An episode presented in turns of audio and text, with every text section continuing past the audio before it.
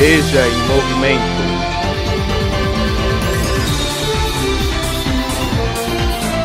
Veja em movimento.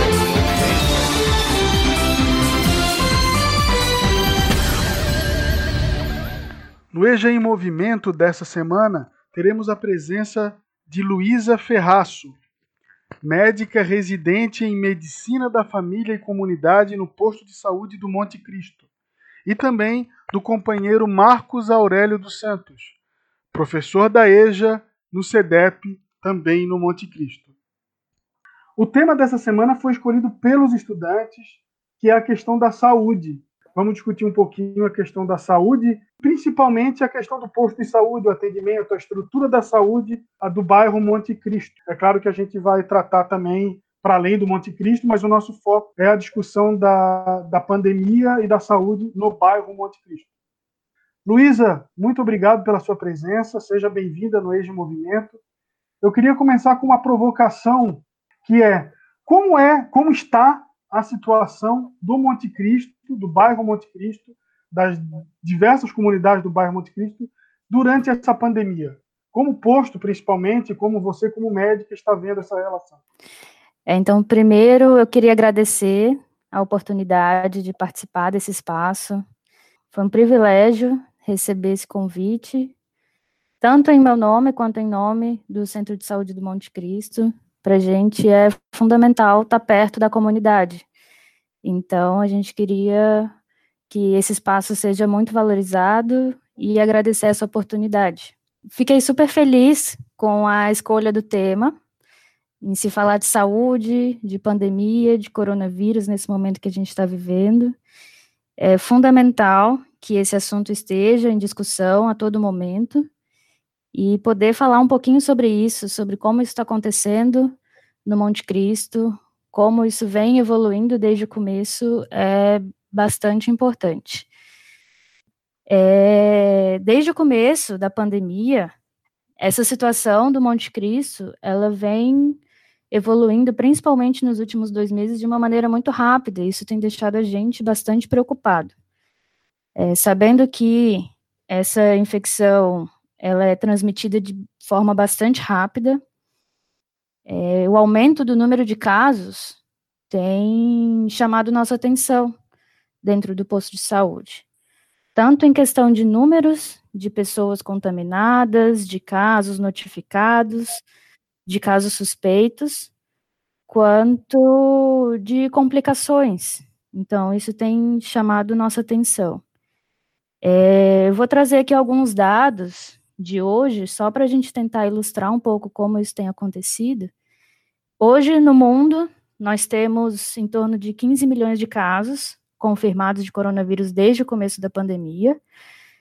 E no Brasil, esse número é em torno de 2 milhões. Quando a gente está falando de Florianópolis, a gente tem perto já dos 5 mil casos desde o começo. E trazendo para nossa proximidade, para nossa realidade ali, no Monte Cristo, hoje, nós temos 313 casos confirmados, no geral, desde o começo, lá em março, quando a gente teve o primeiro caso. Hoje, ativos, nós temos em torno de 110 casos casos ativos, que são aqueles casos que estão com doença ativa e que transmitem, que é uma coisa que a gente tem que cuidar bastante. E esse número, ele vem crescendo de uma forma muito rápida nos últimos dois meses, principalmente agora no mês de julho, nesses últimos 20 dias. Se a gente pegar no dia 1 de julho, a gente tinha 464 casos notificados, e hoje passamos para 820, mais ou menos. Esse número quase dobrou no intervalo de 20 e poucos dias. E quando a gente fala de casos confirmados, isso se repete. Então a gente vê que é um, um número que vem crescendo em sintonia. No dia 1 de julho, a gente tinha 158 casos confirmados, e hoje nós temos 313, sendo que desses, em torno de 110 são casos ativos. E qual que é a nossa preocupação enquanto funcionários de saúde? É a rapidez com que isso vem acontecendo, que é o que preocupa, em geral, todos os serviços de saúde desde o começo da pandemia. Por que, que isso preocupa? Porque a gente tem um aumento de casos enorme e a gente tem uma demanda por serviços de saúde muito grande. A maior parte dos casos da infecção são casos leves, com poucos sintomas, mas alguns casos podem vir a ficar mais graves. E se esse aumento acontece de forma muito rápida, o serviço de saúde tem dificuldade de lidar com esse aumento de forma muito rápida. E aí a nossa preocupação, principalmente ali enquanto comportamento de transmissão, que é o principal que a gente pode fazer para diminuir essa vertente de casos, esse aumento de casos muito grande. E eu vou aproveitar esse momento, assim, só para trazer é, um pouquinho do histórico dessa pandemia, de como é que começou, de quando começou, para a gente entender essa situação de hoje que a gente está vivendo, tanto no mundo quanto ali no Monte Cristo, e entender quando a gente fala de pandemia, quando a gente fala de coronavírus, o que que chama a nossa atenção, o que que é importante quando a gente está falando da doença, e principalmente o que que a gente pode fazer nesse momento, né? Então, o coronavírus é uma infecção causada por um vírus que quando contamina o ser humano causa uma doença. E o primeiro caso foi identificado em dezembro do ano passado, na China, numa província específica da China, e a gente só foi ter o registro do primeiro caso no Brasil em fevereiro. E aí, quando a gente pensa aí nesse dia a dia de como vem evoluindo essa infecção, de dezembro para março, de quando a gente teve o primeiro caso na China, o vírus já infectou mais de 60 países nesse intervalo. E a gente vê o quanto ele tem um potencial de espalhar, de se disseminar enorme, de forma muito rápida. Então, lá em março já se tinham passado para mais de 60 países. E a maior parte das pessoas que se contaminam, que se infectam pelo vírus, tem quadros leves, e poucas delas evoluem para quadros mais graves. E as pessoas com quem a gente tem que ficar de olho desses quadros mais graves são principalmente pessoas mais idosas, com vários problemas de saúde, e que já têm maior vulnerabilidade, né? Corpos mais frágeis a doenças em geral. E aí, qual é a nossa preocupação com relação a isso, já que, se a gente parar para pensar, a maior parte das pessoas tem quadros leves?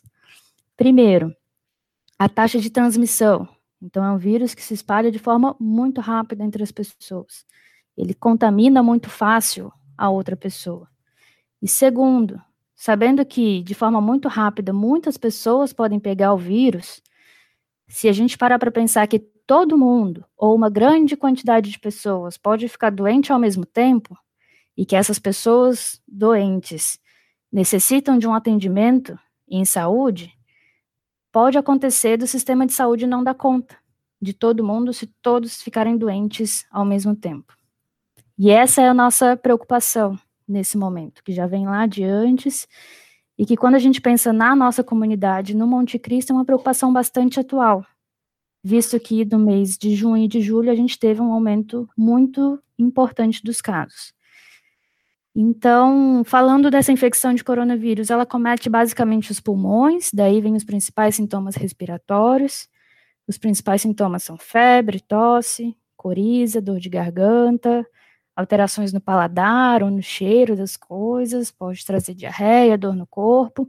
Só que é importante frisar que não é todo mundo que tem esses sintomas.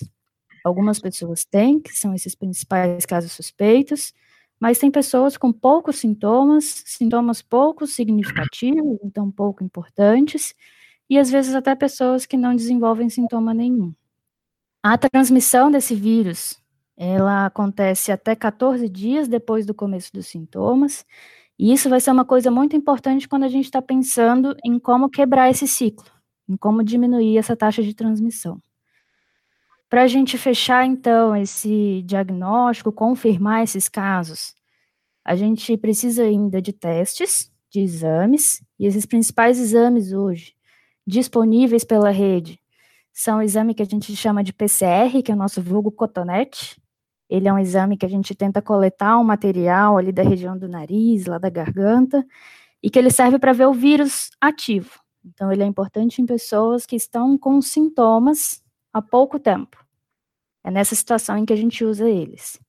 E existe também um outro tipo de teste, que é o teste rápido. Ele é um teste que faz um furinho no dedo para coletar uma amostra de sangue. O resultado sai em torno de 15 a 20 minutos. E esse teste rápido, que é esse do furo no dedo, ele serve para a gente identificar os anticorpos. Então, é aquela pessoa que já entrou em contato com o vírus, mas já deu tempo dela produzir os próprios anticorpos. E isso é importante da gente pensar por quê? Quando a gente está falando desse teste rápido, que é um outro tipo de exame disponível na rede também, a gente está pensando na pessoa que já teve contato, mas o corpo já teve tempo para produzir esses anticorpos, que são essa defesa do próprio corpo. Então, ele é um exame que ele é feito de uma forma um pouco mais tardia. E a pessoa já tem que estar tá com esses sintomas há um pouco mais de tempo. Ele é um exame que, quando a pessoa está com sintoma há poucos dias, não traz nenhuma informação. E esses são os principais exames, na verdade, são os dois exames disponíveis na rede. Lá no centro de saúde, a gente tem o teste rápido, é, a gente tem uma série de protocolos da prefeitura que a gente usa para indicar esses testes. E aí é o que a gente faz lá. O outro, que é o do cotonete, tem também pela rede, também é coletado, e ele é feito pela vigilância. Ele não é um exame que é feito por nós no posto, mas é indicado por nós quando a gente encontra um caso suspeito, e em algumas outras situações também, e que ele é feito em geral nos primeiros dias de sintomas.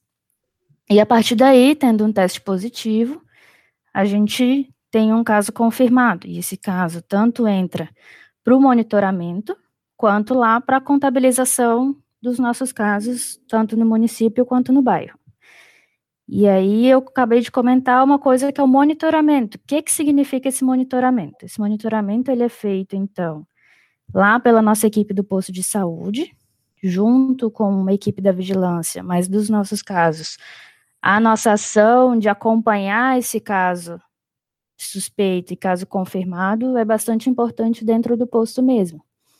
E para que, que ele serve? Existe uma rotina de acompanhamento desses casos, tanto de casos suspeitos quanto de casos confirmados. Então, é entrado em contato pelo cadastro da pessoa, a gente chega ao número do aplicativo de mensagens que a gente costuma usar para conversar e acessar essas pessoas, ou pelo telefone fixo do cadastro. É feito esse contato com o usuário, que é um caso suspeito ou um caso confirmado. E o que, que a gente costuma monitorar, então acompanhar nesse dia a dia?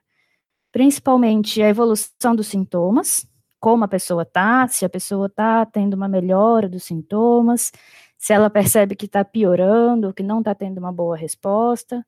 Isso é uma das coisas que a gente costuma acompanhar, até para saber indicar se a pessoa deve continuar em casa, afastada, ou se ela deve procurar o serviço por uma piora. Então, a primeira coisa que a gente consegue monitorar é isso. Uma segunda coisa, que é uma coisa que é fundamental. Da comunidade, o usuário está procurando, né? As portas de entrada da saúde é a UBS ou os hospitais, né?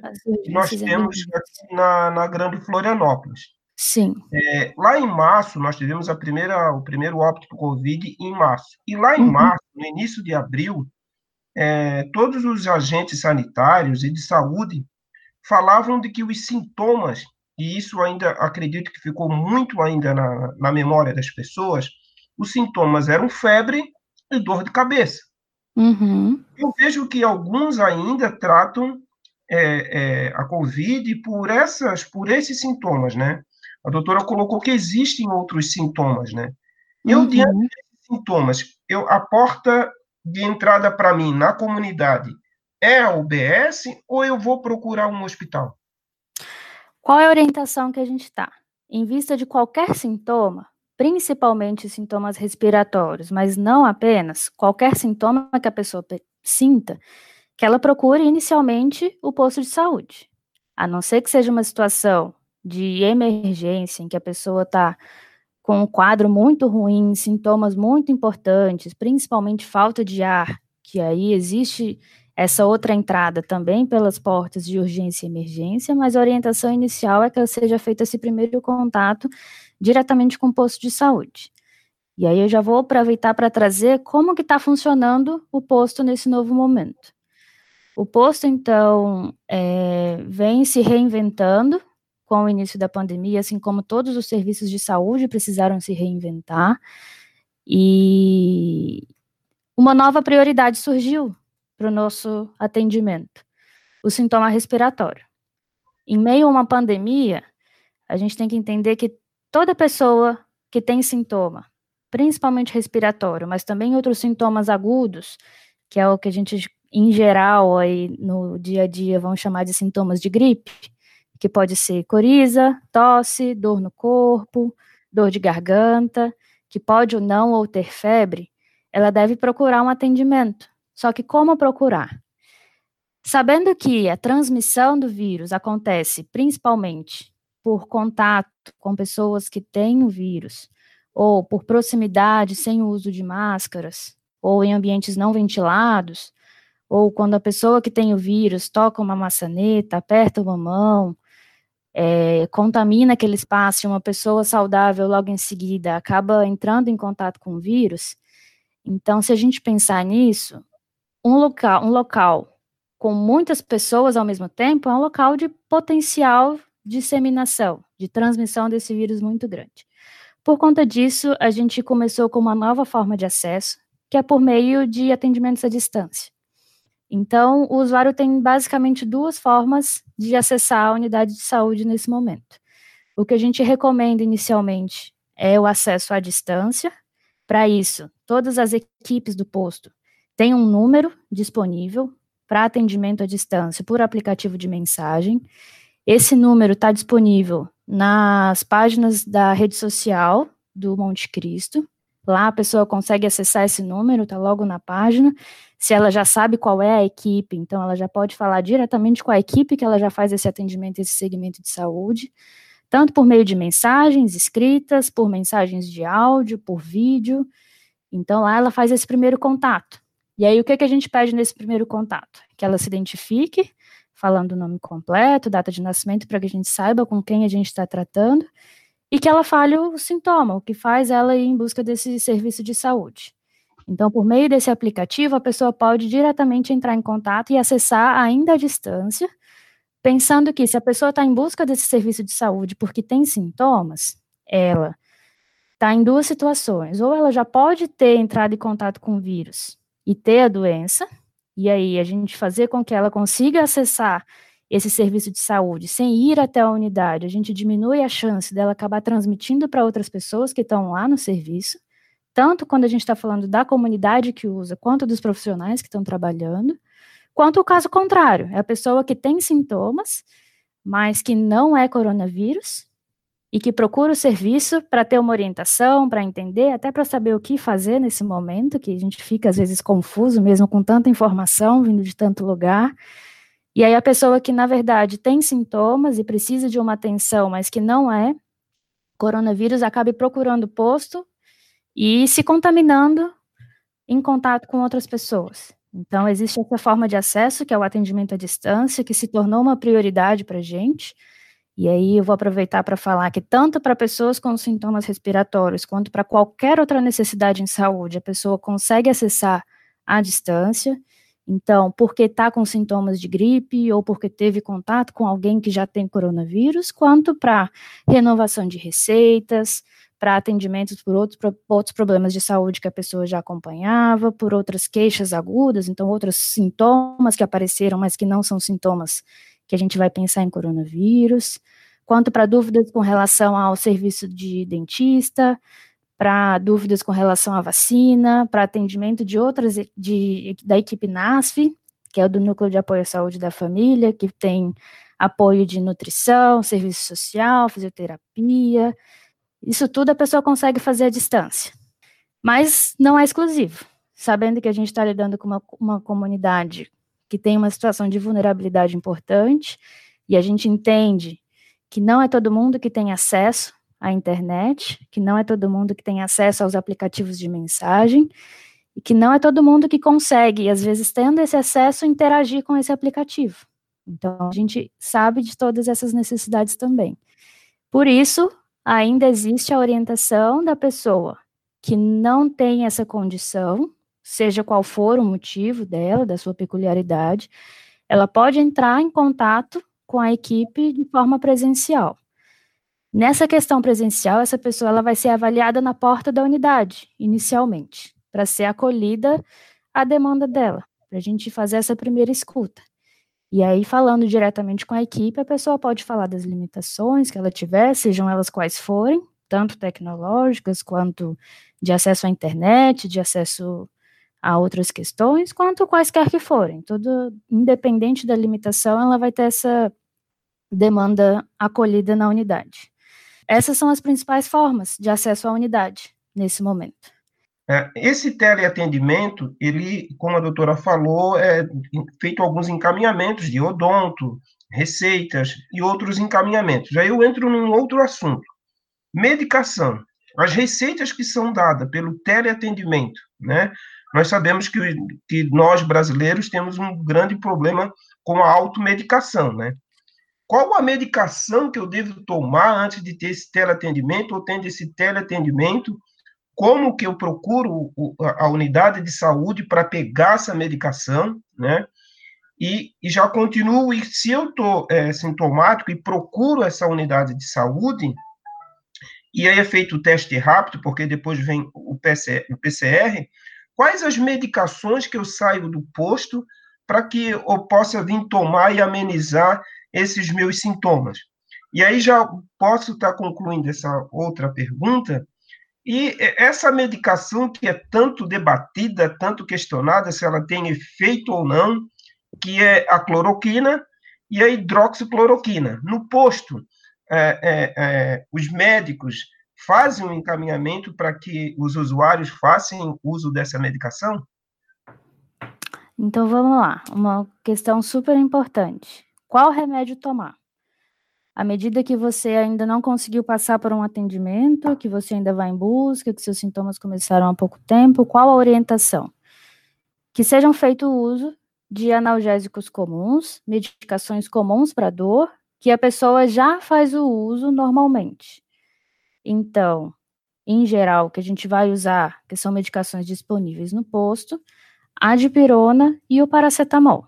Claro que a pessoa deve fazer o uso com precaução, com segurança, em uma dosagem pequena, para um alívio do sintoma até que ela consiga passar por uma avaliação de saúde.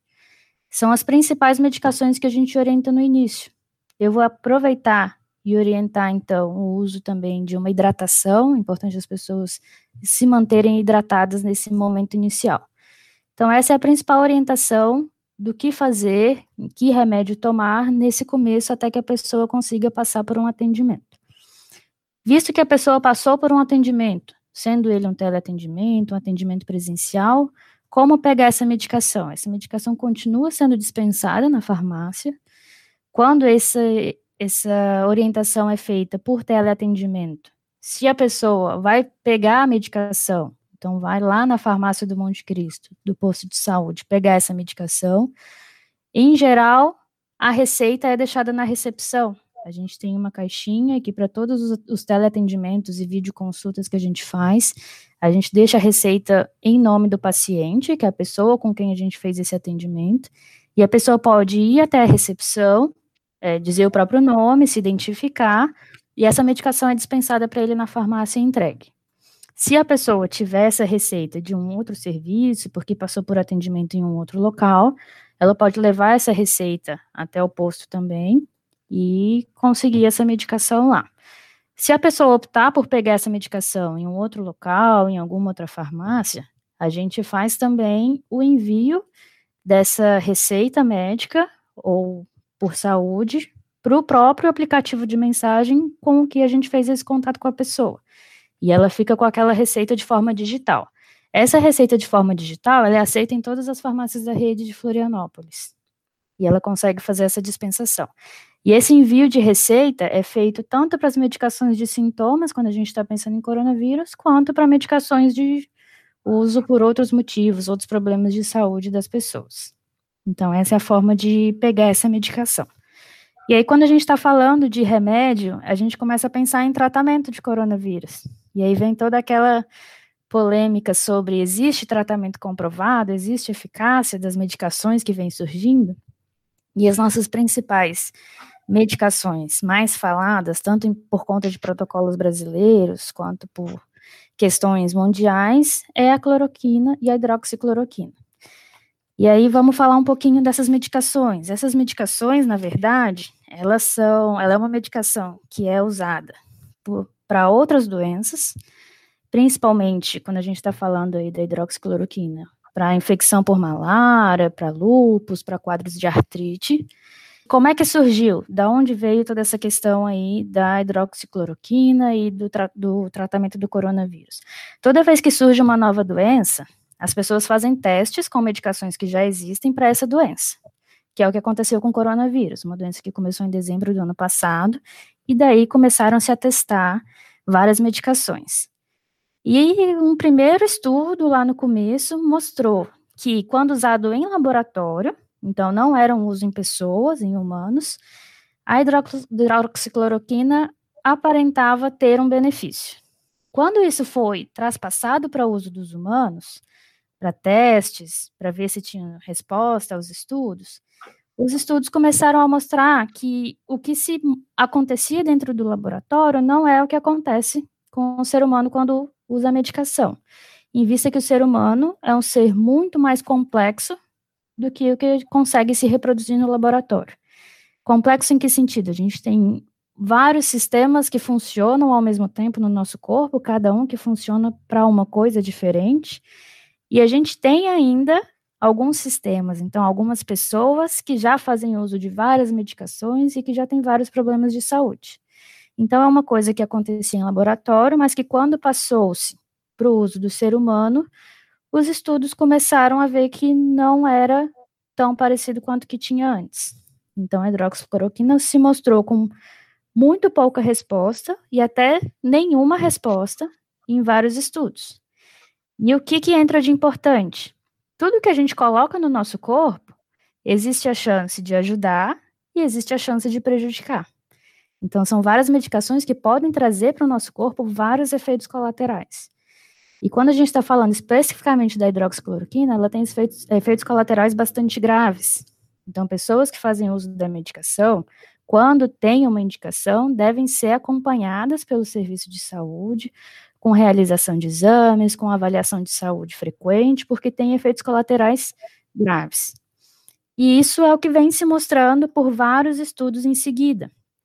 Até que em maio, em junho, estudos grandes, com mais de mil até 96 mil pessoas, mostraram que a hidroxicloroquina não mudou o futuro da pessoa que tem a infecção pelo coronavírus. Então, ela não mudou lá na frente a situação de saúde. E, pelo contrário, mostraram até alguns lugares que pode aumentar o risco de complicações e aumentar o risco de mortes. E aí, por isso, a Organização Mundial de Saúde, que é a nossa instância maior quando a gente está falando de saúde mundial, sugeriu até que esses estudos fossem parados por conta do risco que ele oferecia às pessoas. E várias instituições já se pronunciaram dizendo que são medicações que não têm eficácia comprovada, o que significa que os estudos não mostram que funcionam e que, pelo contrário, podem trazer riscos à saúde das pessoas. Essa é a situação atual dessa medicação com relação à ciência, com relação a estudos. E quando a gente está falando do nosso atendimento no posto de saúde, ela é uma medicação que não é oferece, que não é orientada a se fazer o uso pelos profissionais de saúde. Em vista de que não existe uma evidência de que essa medicação mude o desfecho, de que ela aumenta o risco das pessoas que podem fazer o uso e de que existe também um protocolo municipal que orienta a tomada de decisão da pessoa que está fazendo esse atendimento.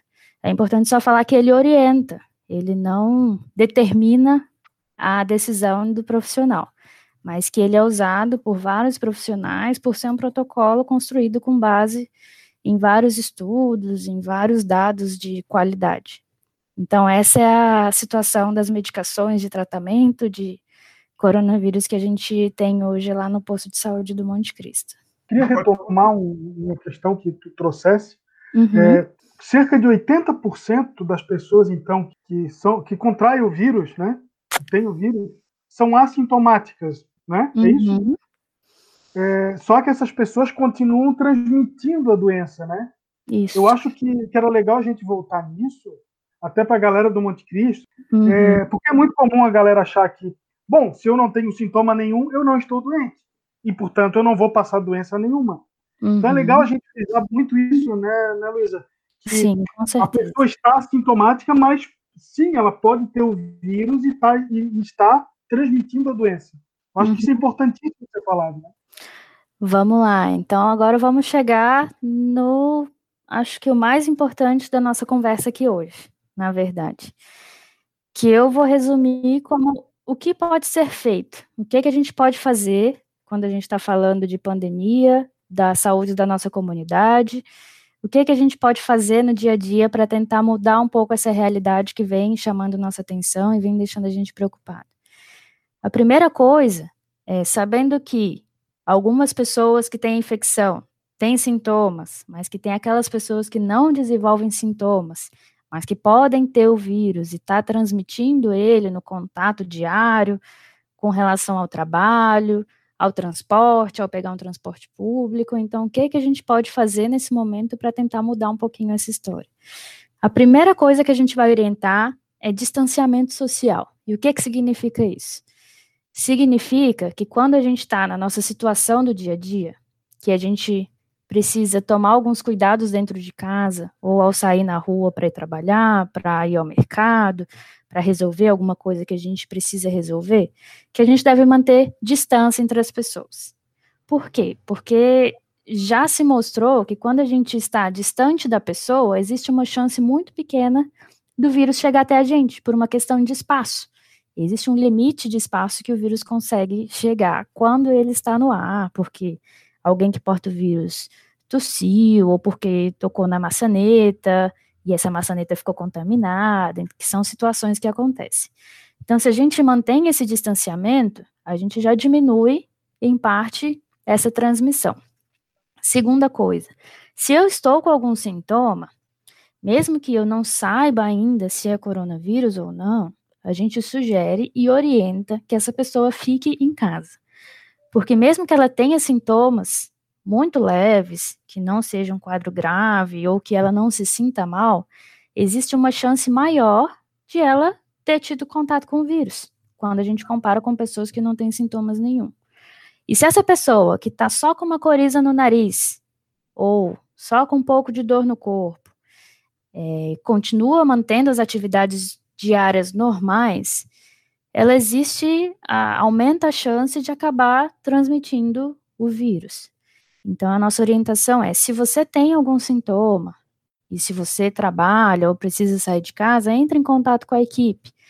A equipe está disponível para ter essa conversa, até para te dar condições, às vezes formais, de você ser afastado do trabalho, de você ter um respaldo em questão de saúde, por orientação de saúde, de como se comportar.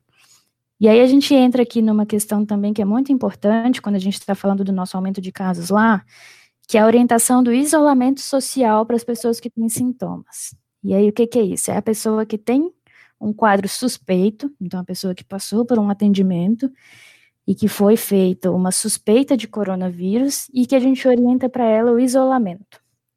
Isolamento significa que essa pessoa, que é um caso suspeito, tem que ficar em casa, se possível, em um local distante até das pessoas de convívio diário no dia a dia. É claro que a gente sabe que temos situações na comunidade e que são várias de pessoas que não têm condições físicas de fazerem isso dentro de casa, por conta das limitações da nossa população mesmo. E aí a gente tem que pensar em alternativas. Como que a gente vai orientar uma pessoa que às vezes não consegue, porque tem várias pessoas que moram em casa, porque a casa é pequena e não tem essa condição de fazer esse isolamento. Essas pessoas que são casos suspeitos, então, elas têm a orientação de ficar, se possível, num cômodo separado do restante da família, das pessoas com que ela mora. E além disso, de ficar separada, ela tem a orientação de usar uma máscara. que é aquela máscara cirúrgica, aquela máscara descartável. É importante reforçar que para essas pessoas que são casos suspeitos, essa máscara cirúrgica que é a máscara recomendada.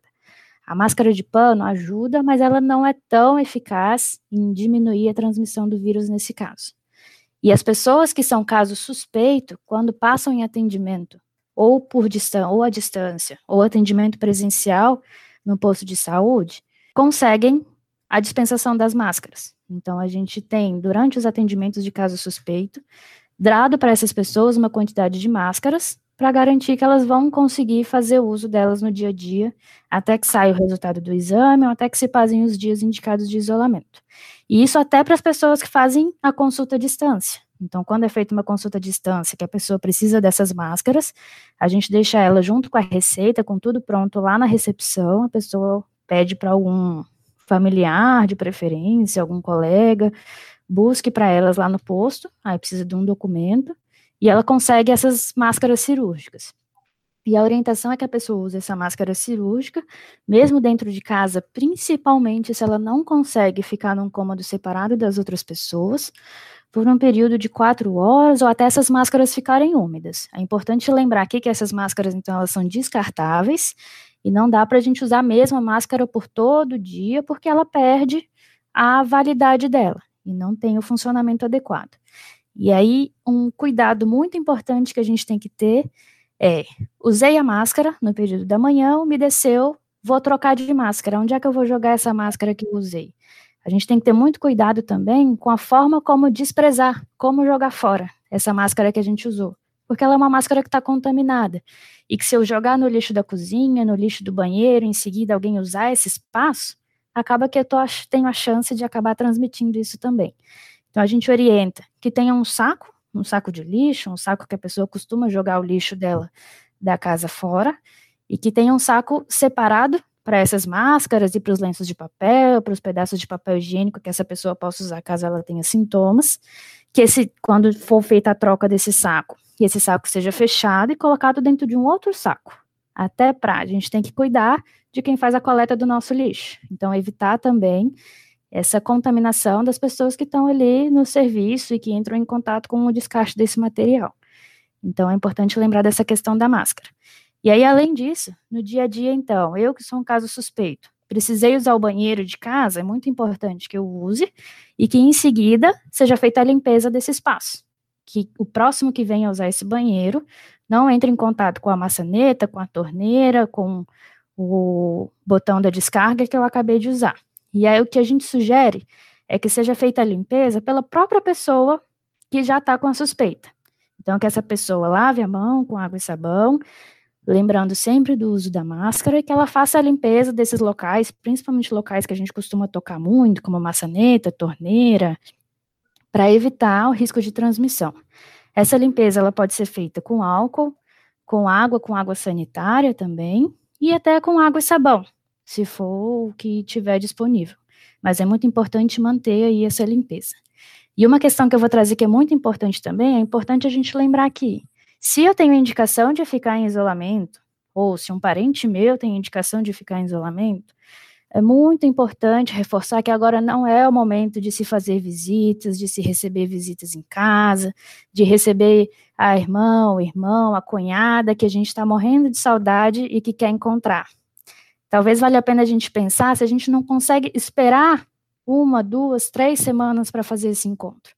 Que a gente vem percebendo que a maior a quantidade de casos que a gente tem tido no, no Monte Cristo, de casos positivos, são pessoas que tiveram contato dentro de casa com casos, com casos suspeitos, ou que fizeram visitas ou receberam visitas de pessoas que estavam com sintomas.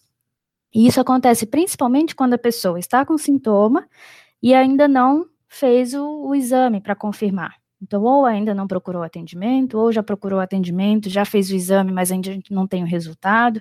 São as principais situações que a gente tem encontrado dentro dos nossos atendimentos de transmissão.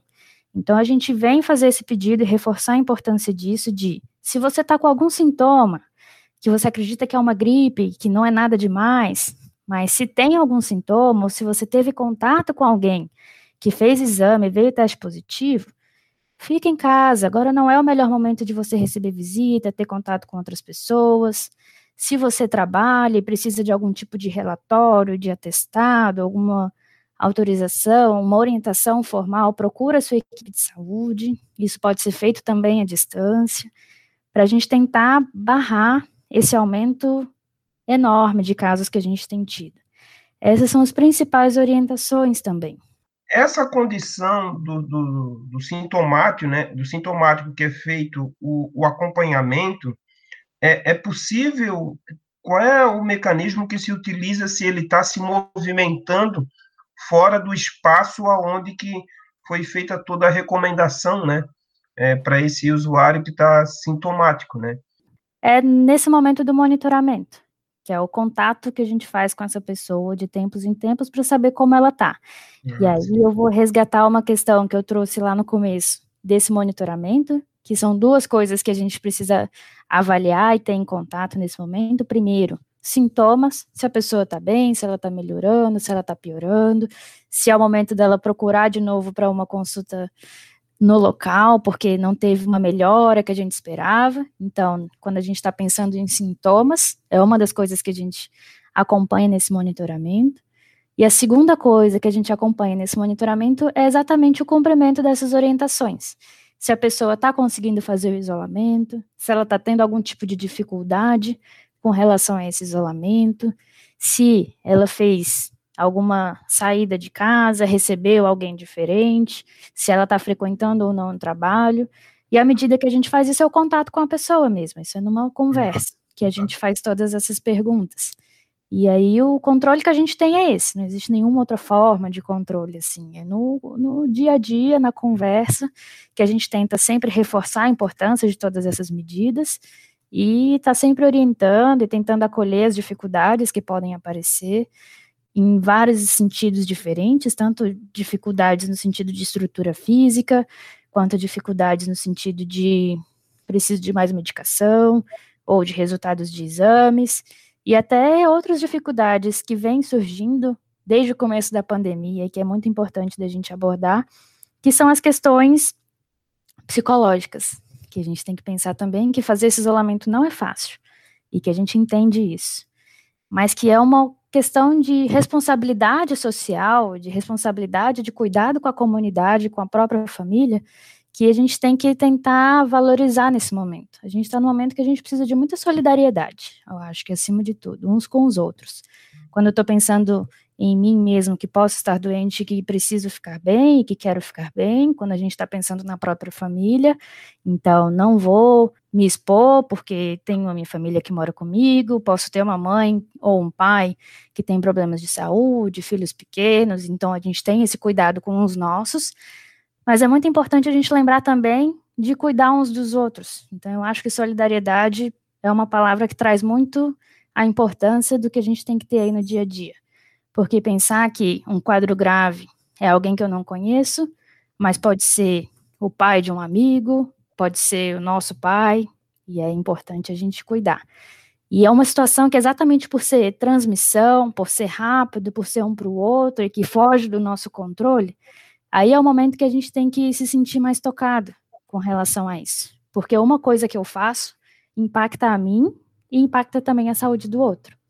E o outro que faz ou deixa de fazer alguma coisa impacta ele, mas não só a ele, a mim também, que posso estar fazendo tudo conforme as recomendações. E é a hora de se fortalecer dentro da comunidade também.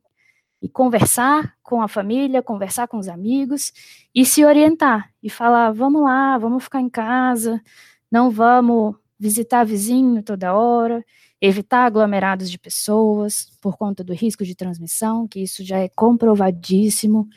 Então, é esse, essa questão, esse diálogo que tem que acontecer com a gente, tem que acontecer independente da gente também, e que a gente está disponível sempre para dar todas essas orientações que as pessoas precisarem, e é o principal com relação a isso que eu acho importante.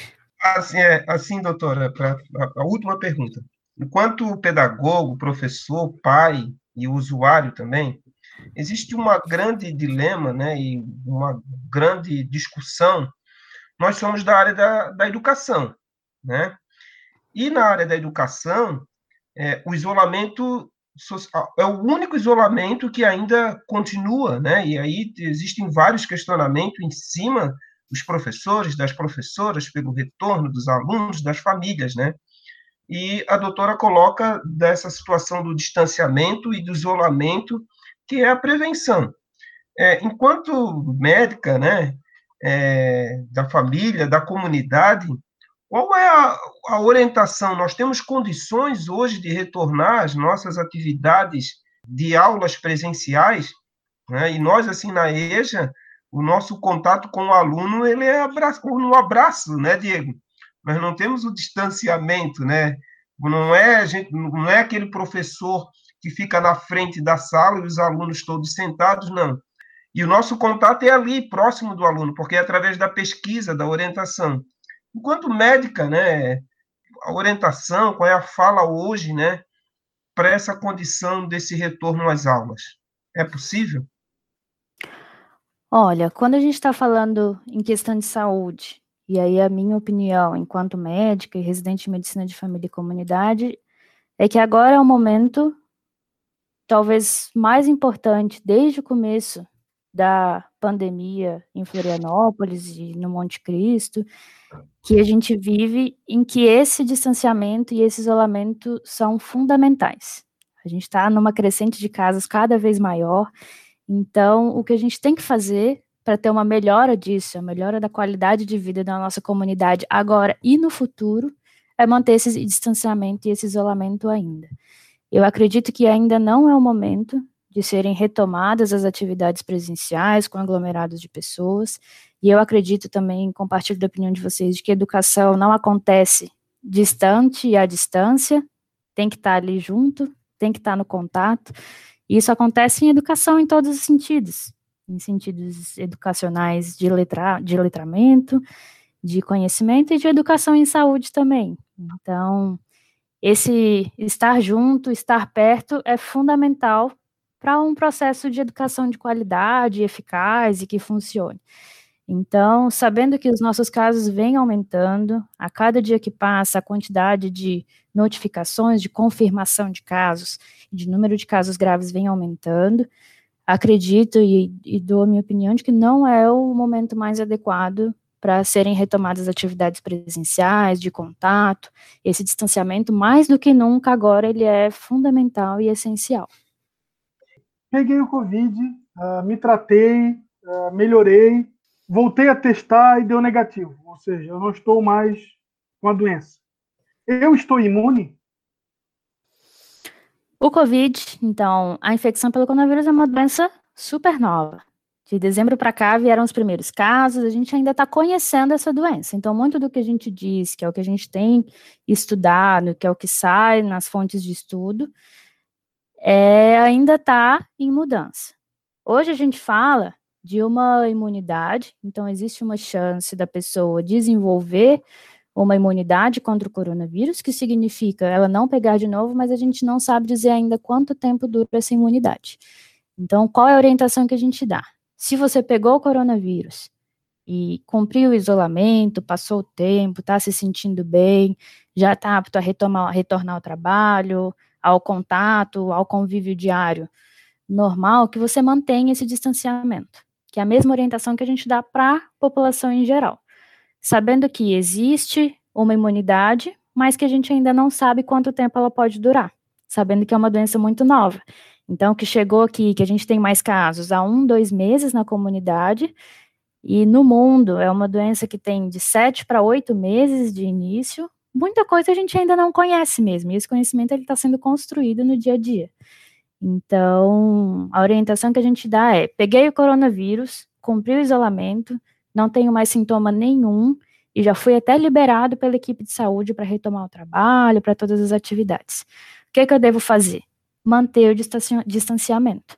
Alguns casos vêm surgindo sugerindo que pode se pegar mais de uma vez, isso ainda não é comprovado também, e por conta disso, a orientação é essa: manter todos os cuidados de distanciamento, precisa sair de casa, o uso da máscara de pano, evitar contato físico, higiene das mãos com água e sabão, com álcool líquido ou álcool gel também, e cuidados até dentro de casa, isso é importante também da gente lembrar. que eu, esse recado do eu estou assintomático, mas estou transmitindo, ou posso estar É transmitindo, é fundamental. muito importante, né? E além de cuidar do corpo, é muito importante a gente lembrar que cuidar da mente também é fundamental. A gente está no momento em que a gente está sendo bombardeado de notícias, notícias que às vezes a gente não sabe direito a fonte, de onde elas vêm, e o quanto elas representam de fato o que acontece ou não. Notícias predominantemente ruins, que vêm com essa carga negativa, o distanciamento, então a ausência do contato com os amigos, com a família, e isso vem pesando para a gente, principalmente se a gente pensar que a gente está nesse ritmo lá desde março, que foi quando começaram as recomendações, os decretos de fechamento de funcionamento de serviços e transportes. E se a gente pensar que desde março a gente mudou a nossa vida, por bem ou por mal, querendo ou não, por opção ou não, e isso para cada pessoa vai ter uma realidade diferente, é importante que a gente cuide do corpo e que a gente cuide da mente. Então, por mais que a gente esteja distante socialmente, não quer dizer que a gente tem que manter distância das pessoas e se isolar.